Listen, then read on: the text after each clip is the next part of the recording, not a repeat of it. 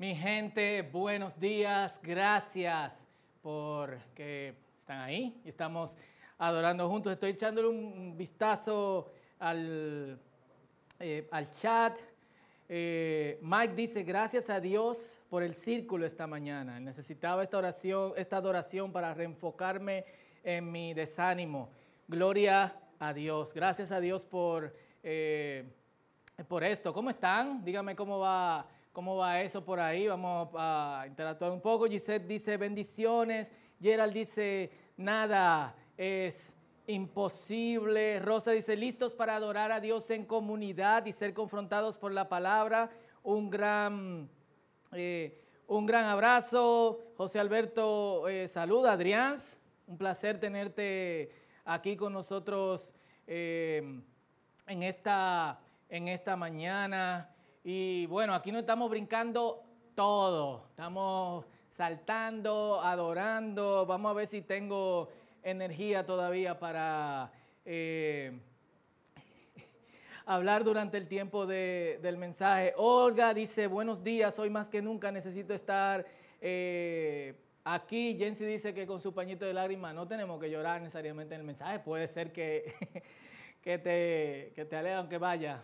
Eh, eh, hay momentos en que Dios de verdad conmueve nuestros corazones a través de, eh, de su palabra. Y qué bueno, gente, qué bueno que podemos mantener esto de la comunidad y muy pronto, Dios mediante, vamos a poder vernos, darnos el codito, abrazarnos. Así que, aunque sea el, abrazo de Wakanda, pero yo sé que, eso viene pronto y será una bendición grandísima. Creo que vamos a experimentar eh, de maneras más profundas a causa de este tiempo de pausa, eh, de vernos a una distancia corta, el poder estar juntos en el mismo espacio, adorando y glorificando el nombre del Señor. Dice Ani que Joseph se está cantando todas las canciones, que, que chuli. Vamos a orar, vamos a presentar este tiempo en que compartimos la palabra al Señor. Como saben, eh, pueden ir a YouVersion, buscan Ministerios El Círculo y ahí van a encontrar las notas del mensaje de hoy. Ahí también pueden poner sus propias anotaciones,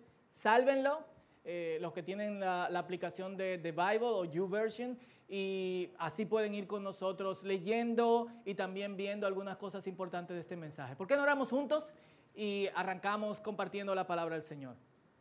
Padre, gracias. ¿Cuántos dan gracias al Señor? ¿Dónde están? Gracias. Tu amor nos supera de tantas maneras porque como dice tu palabra, es ancho, es profundo, es alto, es espacioso, de modo que podemos recorrerlo en todas las direcciones y aún así nunca alcanzaremos al fin de tu amor. ¡Wow! Y pedimos en esta mañana que tú nos hables por tu palabra, que en tu amor nos has dejado. Y hoy celebramos el Día de la Biblia, como dice, como dice Maciel, en este país. Y pedimos en el nombre poderoso de Jesús que, tu palabra sea de impacto en la vida de miles, Señor, que están escuchando no solamente el sermón del círculo y viendo el servicio esta mañana, sino de otras comunidades de fe que se han comprometido a predicar tu palabra y no cualquier otra cosa. Gloria a ti, Señor, en el nombre poderoso de Jesús. Amén. Y bueno, en el día de hoy es la segunda entrega de una serie que hemos llamado Reimaginando. Y esta serie está basada en el libro de Hechos. Fue introducida la semana pasada con el pequeño panel que tuvieron nuestros hermanos JJ, José Miguel y Wellman. Si no lo han visto, pueden ir a nuestro canal de YouTube y verlo nuevamente. Y, de hecho es a partir de cómo la, primera iglesia se replanteó a sí mismo, a sí misma ante los retos que se presentaban cada día, cada domingo, durante esta serie, vamos a explorar tres movimientos. El primer movimiento es estabilidad. Es cuando todo parece surgir bien, todo está aparentemente bajo control. El segundo movimiento es crisis. Y el tercer movimiento es replanteo o reimagen. Y estos movimientos se presentarán, como hemos dicho, a partir de una de las diferentes historias del libro de, de Hechos. Veremos la respuesta de la iglesia y finalmente vamos a aplicar eso a nuestras propias vidas. Y la intención de esto no es solamente ir en dirección a lo que este mensaje puede hacer en nosotros como comunidad del círculo y otras personas que son parte de otra comunidad y lo piensen en el sentido de esto puedo hacerlo con mi comunidad, sino también en cómo esto puede eh, armarnos y, cimentarnos de modo que seamos creyentes sólidos personalmente. Amén. Y em,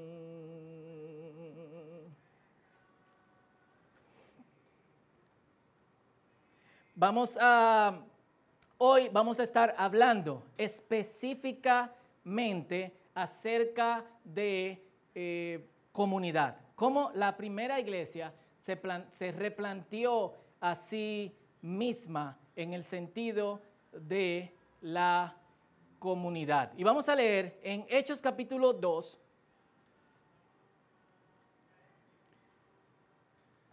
los versículos 1 al 11 y luego los versículos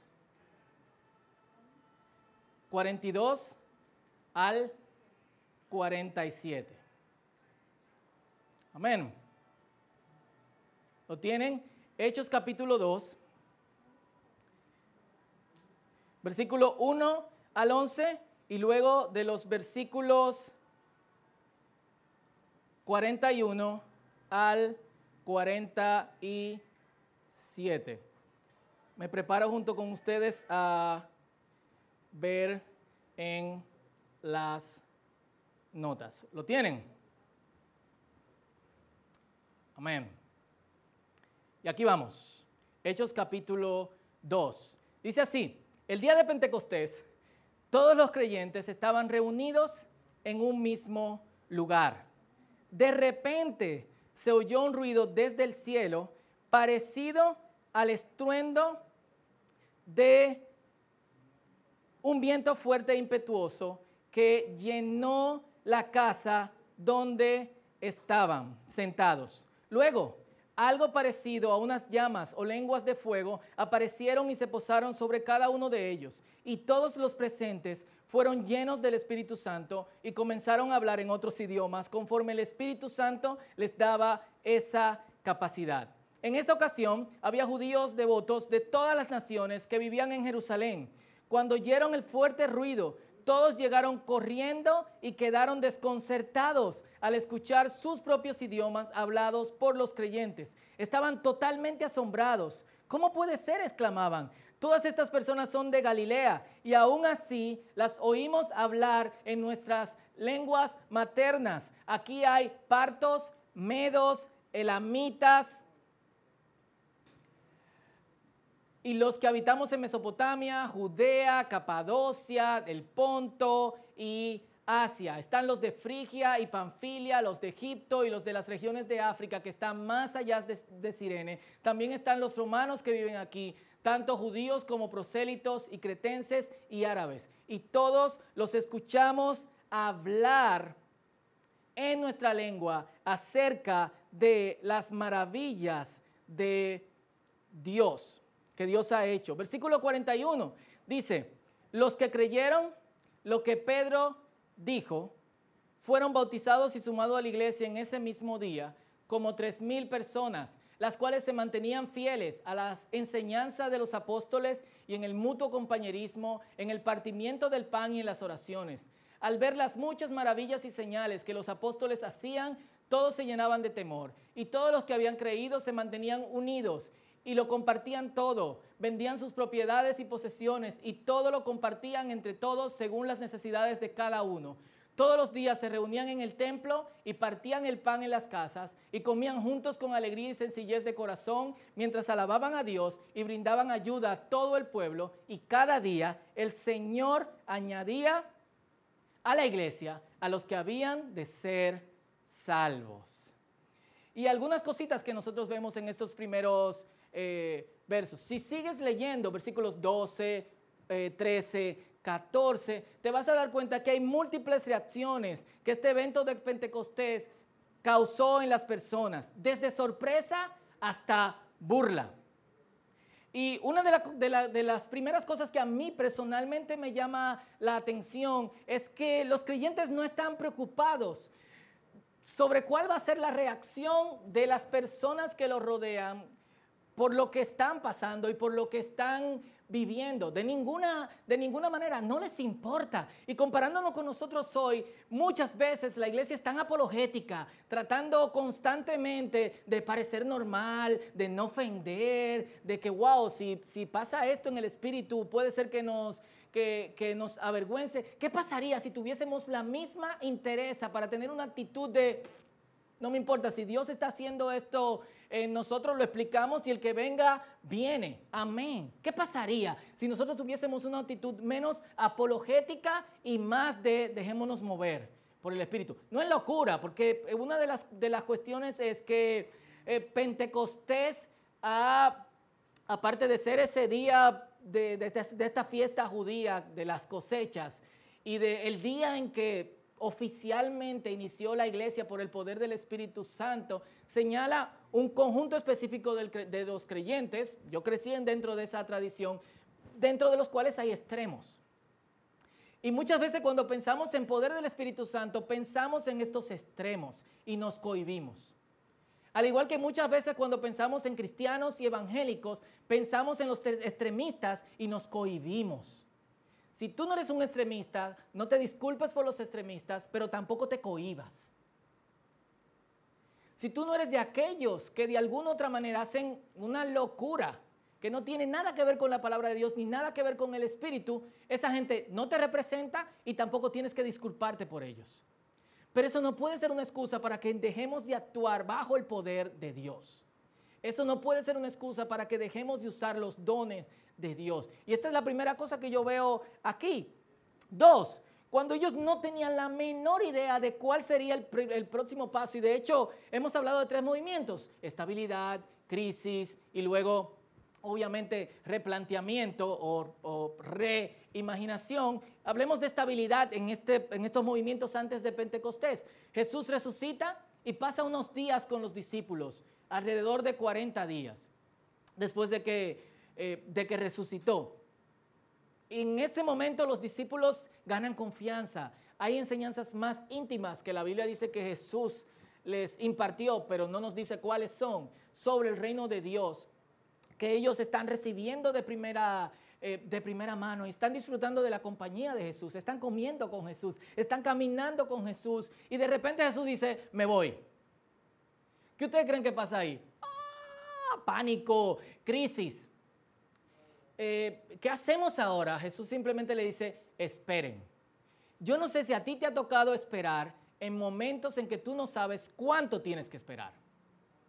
O en momentos en que sabes en que puede venir cualquier cosa y tú no sabes qué. Este era lo que había en el ambiente en ese momento que llamaremos en cierto modo eh, crisis. Y de repente, ¡puf!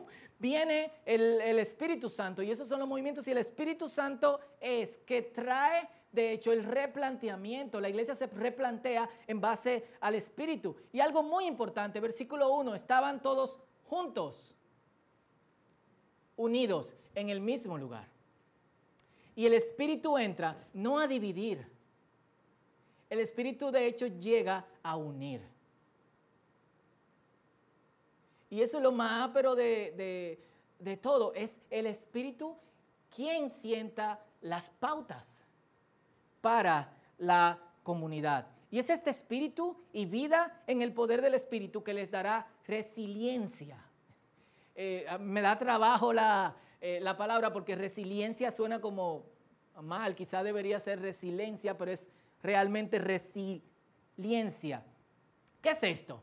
Es la capacidad de recogerte y darle para adelante después de un buen golpe, de una crisis loquísima o en medio de tiempos turbulentos lo defino nuevamente, obviamente una definición con palabras muy personales, es la capacidad de levantarse, recogerse y darle para adelante después de un buen golpe, de una crisis loquísima o en medio de tiempos turbulentos. Usualmente cuando, cuando estoy trabajando en un, mensaje, eh, chequeo qué han dicho otros eh, autores cristianos que respeto, de modo que pueda servirme un poquito de contexto a lo que, a lo que voy a estar eh, hablando. Y me sorprendió muchísimo el ver que la mayoría de autores cristianos que hablan de resiliencia lo hablan en un sentido totalmente humano y hasta empresarial, sin mencionar en ningún momento ni el poder del Espíritu, ni el trabajo de Dios, ni las capacidades que Dios puede darnos, sino en algo que tú puedes desarrollar solo y como persona. No tengo nada de malo con, definiciones de resiliencia empresariales. Yo mismo leo libros de liderazgo que no tienen nada que ver con, la iglesia, pero me, me hizo ruido. Y me hizo ruido porque no todo el mundo tiene la capacidad de desarrollar por sí mismo esta actitud. Hay una clase específica de personas que son resilientes. Y, basado obviamente solamente en la capacidad humana, nosotros tenemos que entender que tanto nuestras fuerzas como nuestras habilidades tienen sus límites. Y de hecho hoy cantábamos sin límites, pero sin límites Dios. Nosotros somos limitados. Y el decir, tú puedes desarrollar esto como creyente sin eh, saber qué tipo de persona es, por lo que ha pasado, si tiene la capacidad de desarrollar ciertas cosas, y poniendo a un lado totalmente la fuerza y el poder que está a nuestra disposición del Espíritu Santo, me hace ruido. Me hace mucho ruido. Porque de hecho la palabra nos anima constantemente a no confiar en nuestras, solo en nuestras habilidades, en nuestros recursos y en nuestro conocimiento, sino a poner esas cosas en manos de Dios para que Dios los multiplique. Veamos algunos ejemplos en la palabra. Salmo 37, 5. Eh, son algunos ejemplos de la palabra que nos animan constantemente. Salmo 37, 5 dice, entrega al Señor todo lo que haces confía en Él y suelta, Él hará. Lo repito, entrega al Señor todo lo que haces, confía en Él y suelta, Él te ayudará. Proverbios 3, versículo 5 dice, confía en el Señor con todo tu corazón y no dependas de tu propio entendimiento. Cool. En el primer versículo que leímos nos habla de confiar al Señor nuestras acciones. En este siguiente versículo nos habla de confiar en el Señor nuestra mente, nuestros pensamientos, nuestro conocimiento. Proverbios capítulo 3, versículo 7 dice, no te dejes impresionar por tu propia sabiduría. En cambio, teme al Señor y aléjate del mal. Y un último versículo que habla ya en el sentido de los recursos humanos que pudiésemos tener, recursos materiales. Salmo 20, versículo 7 en la versión TLA dice, algunos confían en sus carros de guerra, otros confían en sus caballos, pero nosotros solo confiamos en nuestro Dios. Entonces la palabra nos lleva a un punto en donde dice, sí, Dios te da habilidades. Sí, Dios te da la capacidad de la acción Sí, Dios te da mentalidad para hacer lo que sea, pero cuando acciones, confía en el Señor y suelta. Cuando apliques tu conocimiento, no descanses en eso, sigue descansando en el Señor. Y cuando tengas todos los recursos, tampoco te alabes a ti mismo porque lo tienes. Sigue confiando en el Señor. Y la resiliencia de la primera iglesia descansaba en tres factores. El primer factor es el poder del Espíritu Santo. Y ya hemos hablado, eh, hablado sobre esto, y quizás pudiésemos abundar un poquitito más. Este poder del Espíritu Santo que vino a unir, no a dividir, vino para que también se pudiese, se pudiese mostrar un, camino espiritual que no separaría a los creyentes de todas las cosas terrenales, sino que en lo terrenal pudiese mostrar que es posible que Dios sea visible y su acción en nuestras vidas, en nuestros pensamientos, en nuestro cuerpo, en nuestro corazón. Y eso lo hace a través de la iglesia y por eso existe la comunidad eh, eh, de fe. Lo segundo, eh, aparte del poder del Espíritu, es sabiduría acumulada. Y lo tercero es, aunque lo vamos a hablar eh, rápidamente eh, ya al final, lo que se conoce como las marcas de la iglesia. ¿A qué yo me refiero con sabiduría acumulada? Un, un recurso que casi no usamos es descansar en Dios. No descansar y no entregar el control a Dios. Tiene su raíz más profunda en que nosotros no nos tomamos el tiempo para meditar en lo que Dios ha hecho. Y no estoy hablando del tiempo cada cierto tiempo. De hecho, hoy domingo mucha gente aprovecha para pensar en lo que Dios ha hecho. Pero mañana, pasado, el miércoles, el jueves, hay muy poca costumbre entre los creyentes de tomarse un tiempecito para meditar en cómo Dios ha actuado y ha obrado eh, en su vida. Y de hecho no tenemos fresco en nuestra mente por esta razón que Dios es nuestro proveedor, que Dios es nuestro sanador, que Dios es nuestro perdonador y que de hecho si Dios es con nosotros, ¿quién contra nosotros? Esas cosas no están frescas. Usualmente las sacamos cuando estamos en problemas. Pero cuando estás en problemas es muy difícil desarrollar resiliencia. Es tiempo de desarrollarla antes. Y desde tiempos antiguos, muchos cristianos, hasta el día de hoy, lamentablemente, en, un número muy, eh, muy pequeño, han practicado algo que se llama examen de conciencia.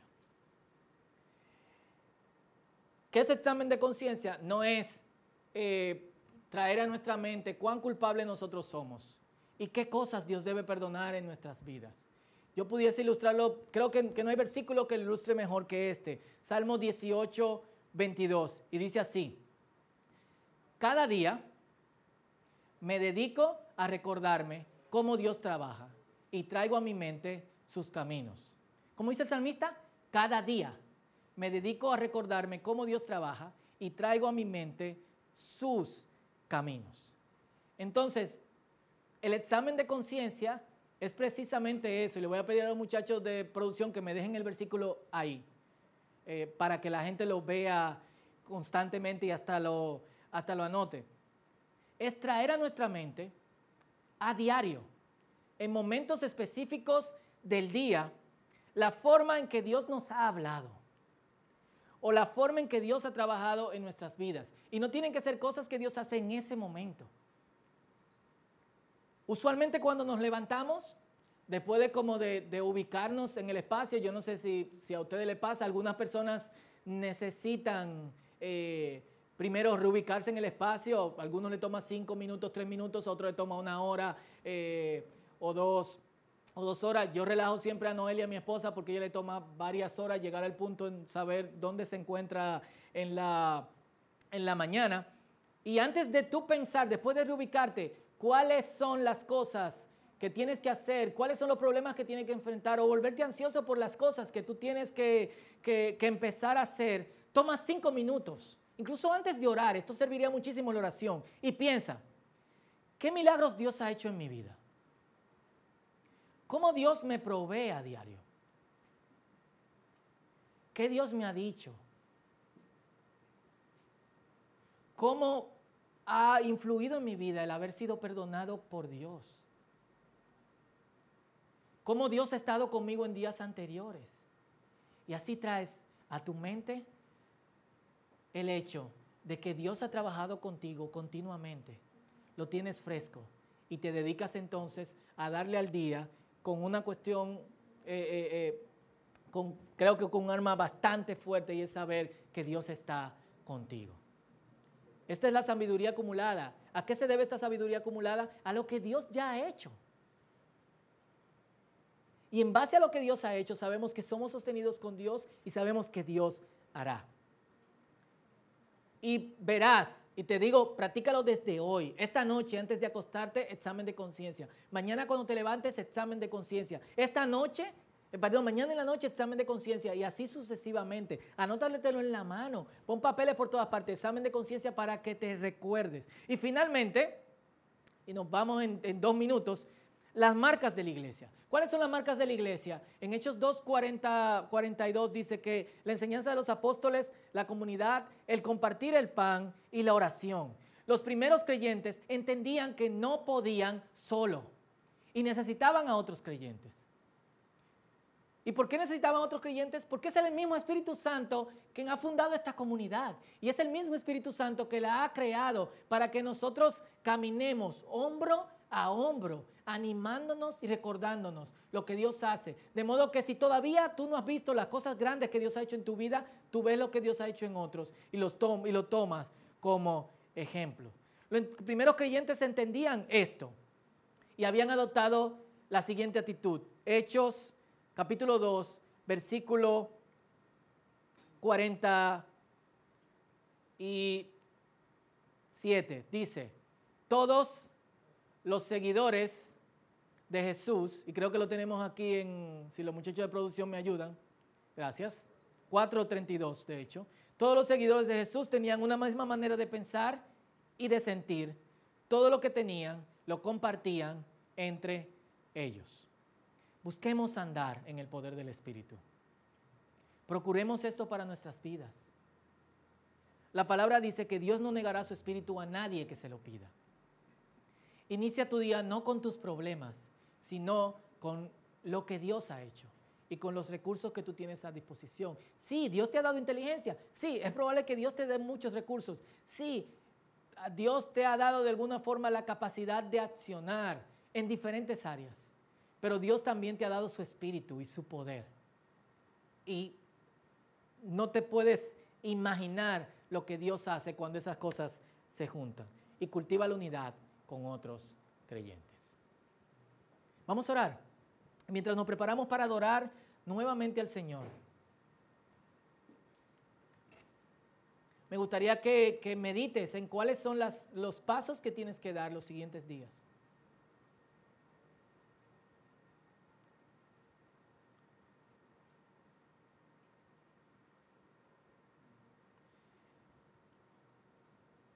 en cómo vas a adoptar la práctica del examen de conciencia. Y de hecho me gustaría en los próximos días, mientras un grupo de nosotros va adoptando esto, ver los testimonios de lo que Dios, de lo que Dios va haciendo y de cómo Dios va, va trabajando de diferentes formas en estas cosas. Cómo tu confianza en Dios va creciendo con el examen de conciencia. Pero aparte de eso, cómo tu vida se transforma al incluir y desear el poder de tu espíritu en tu caminar diario. Así que 30 segundos medita estas cosas. Este es tu tiempo con Dios.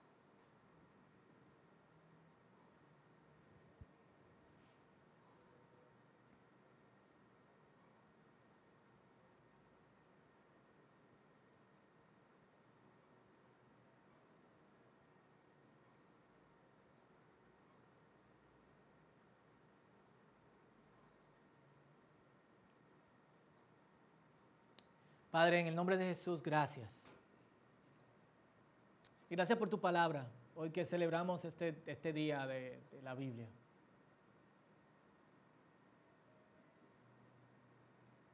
Gracias porque tu palabra refresca el hecho de que desde el principio hay recursos que tu iglesia usó.